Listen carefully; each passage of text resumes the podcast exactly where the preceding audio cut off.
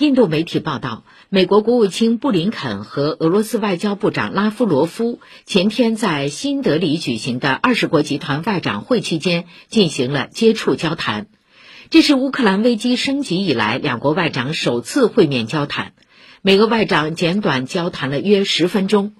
报道援引俄方官员的话称，这次接触是应布林肯的要求进行的。在二十国集团外长会第二阶段会议间隙，双方站着进行了交谈，但并没有进行会谈或真正意义上的会见。